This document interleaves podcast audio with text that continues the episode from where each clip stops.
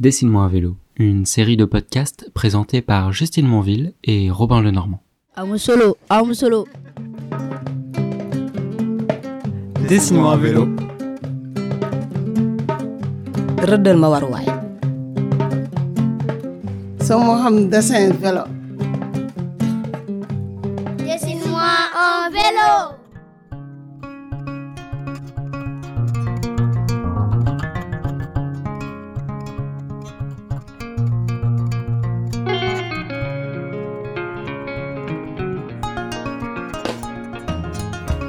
Aujourd'hui, on est à l'île aux oiseaux. En plein ciné Saloum, le soleil brille et on a fait 65 km. Mais en pirogue cette fois-ci. 4h30 le long de sinueux Bolong ou bras de fleuve du Saloum. C'est magique. C'est comme un transport immédiat dans un autre univers, un autre écosystème. C'est l'ambiance Menanekfi. Ici c'est possible en Wolof. Et en fait, cette ambiance, on l'expérimente tous les jours durant ce voyage. Il suffit de dire oui. Quelques minutes après avoir été accueillis à Tubakuta par Nebedai, qui est l'ONG environnementale chez qui nous avons posé notre tente, on explique notre projet et on nous propose d'emblée d'accompagner le camp nature, organisé euh, demain pour des jeunes collégiens. Quelques coups de téléphone plus tard, c'est confirmé. Demain, on part en pirogue pour l'île aux oiseaux pour la journée. Aucune idée d'où ça se trouve, de ce qu'on va faire, c'est la perte de contrôle qui s'enclenche. Et moi, en fait, j'adore ça. Ça nous arrive souvent euh, pendant ce périple de dire oui à une tasse de thé, de répondre simplement à une salutation en Wolof et de se laisser embarquer dans une situation complètement inédite, à converser tranquillement avec la jointe du maire, ou à s'incruster, ni une ni deux, dans une sortie scolaire, à la découverte de l'écosystème des mangroves comme c'est le cas aujourd'hui. J'ai l'impression que ces suites d'événements contingents et improbables arrivent plus souvent ici, où les emplois du temps sont moins rigides, les quotidiens moins surchargés. Au Sénégal, l'imprévu a l'air d'être la norme. On fait avec. On dit oui et puis on avise. Inch'Allah. On n'entend pas le non, je peux pas prendre le risque ou euh, le désolé, il fallait prévenir à l'avance. Ici, tout ce qui compte, c'est d'être là. Et je dois dire que ce mode d'organisation, loin du hors de méthode et rigueur dans lequel j'ai grandi, me séduit énormément. Ça oblige à un lâcher-prise total. On se laisse surprendre, on se fait transporter hors de nos zones de confort et on apprend énormément.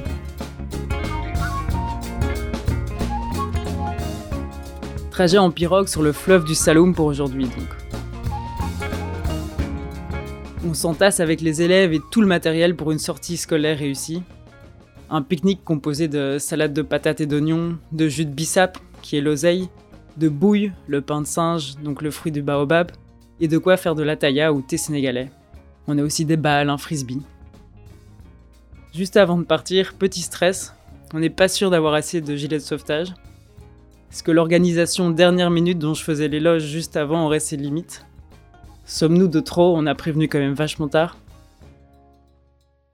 Au final, tout se met bien, et on s'élance sur le fleuve avec les 20 élèves et leurs animateurs. Et c'est un peu fou de se retrouver dans ces paysages de mangroves à perte de vue, plongé dans cette ambiance de sortie scolaire avec des rires, des cris qui fusent de tous les côtés, les questions directes, désarmantes des élèves, leurs réactions honnêtes, totalement spontanées, et puis parfois aussi leur désintérêt un peu alarmant envers les explications de l'éco-garde qui nous accompagne, Lamding. Et pourtant, on voit des choses incroyables.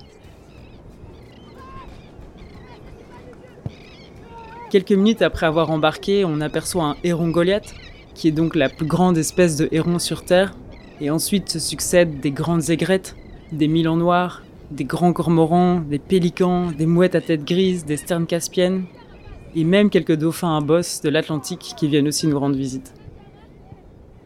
Et en fait, je ne crois pas avoir déjà vu dans ma vie autant d'espèces en un seul endroit. Une fois arrivé sur l'île aux oiseaux, qui est en fait un lambeau de terre d'une dizaine de kilomètres juste en face de l'embouchure du fleuve du Saloum, c'est le nombre qui impressionne. Des milliers d'oiseaux viennent ici se reproduire, chercher de la nourriture ou prendre une pause dans leur long mouvement migratoire.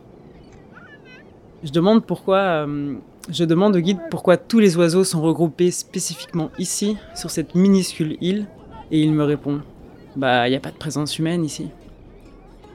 Et là, je sais pas bien pourquoi, mais je suis complètement ému de me retrouver sur ce point clé de passage d'oiseaux migrateurs, qui sur une carte pourtant ne paraît qu'un détail insignifiant. J'ai l'impression que leur joie d'être arrivés à bon port est communicative, après avoir parcouru des milliers de kilomètres, perdu un tiers de leur poids pour certains et avoir fait confiance à leur instinct, leur horloge biologique pour se déplacer coûte que coûte. C'est un peu une démonstration de l'élan de vie grandeur nature comme ça. Un élan de vie d'ailleurs qui contraste largement avec la fragilité de l'endroit qui saute aux yeux. Il est clair que d'ici d'une dizaine d'années, l'élévation du niveau des océans engloutira complètement ce mince lambeau de terre. Ou alors la présence des déchets sur l'île, amenés ici en nombre trop important par les courants, aura fait décamper tous les oiseaux. Et Lamding, l'éco-garde passionné qui nous explique tout ça, ne semble pas pour autant laisser la place au désespoir. Il organise des journées de nettoyage, il sensibilise autour de lui la population, les touristes.